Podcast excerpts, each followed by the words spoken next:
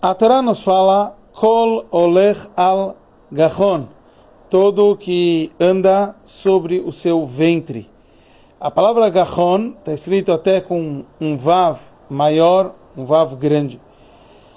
O Rashi traz olech al gachon, o animal que rasteja sobre seu ventre, aqui, esta é a serpente. E, e aqui ele, ele traz que seria todo, todo aquele que acaba andando assim, e com isso ele cai sobre o seu ventre.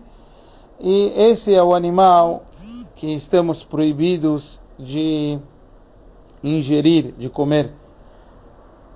Na verdade, o Rebbe analisa bastante sobre, sobre esse Rashi, o, o, o que a Torá queria dizer com isso, o que o Rashi queria, porque Rashi tem que trazer aqui uma explicação sobre isso e sobre os outros animais que ele fala aqui no, no, no versículo.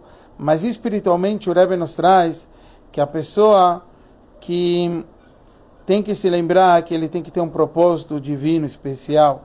E esse é o conceito de Seu Marom Menechem. Você deve elevar seus olhos e ver qual é o propósito daquilo que você está fazendo, daquilo que você está ingerindo, comendo, etc. Senão, a pessoa, infelizmente, ele cai nos assuntos materiais. E esse é o conceito da cobra. Esse seria o conceito negativo que rasteja, que não deixa a gente ver o nosso propósito.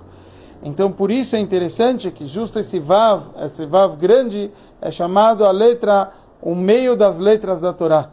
Como a gente pode e deve se conectar e sair acima de qualquer dificuldade, problema, estando conectados ao íntimo da Torá.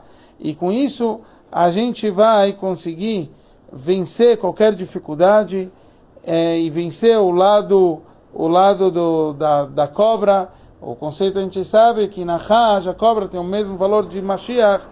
Então que a gente possa merecer a vinda de Mashiach em breve, Bezrat Hashem.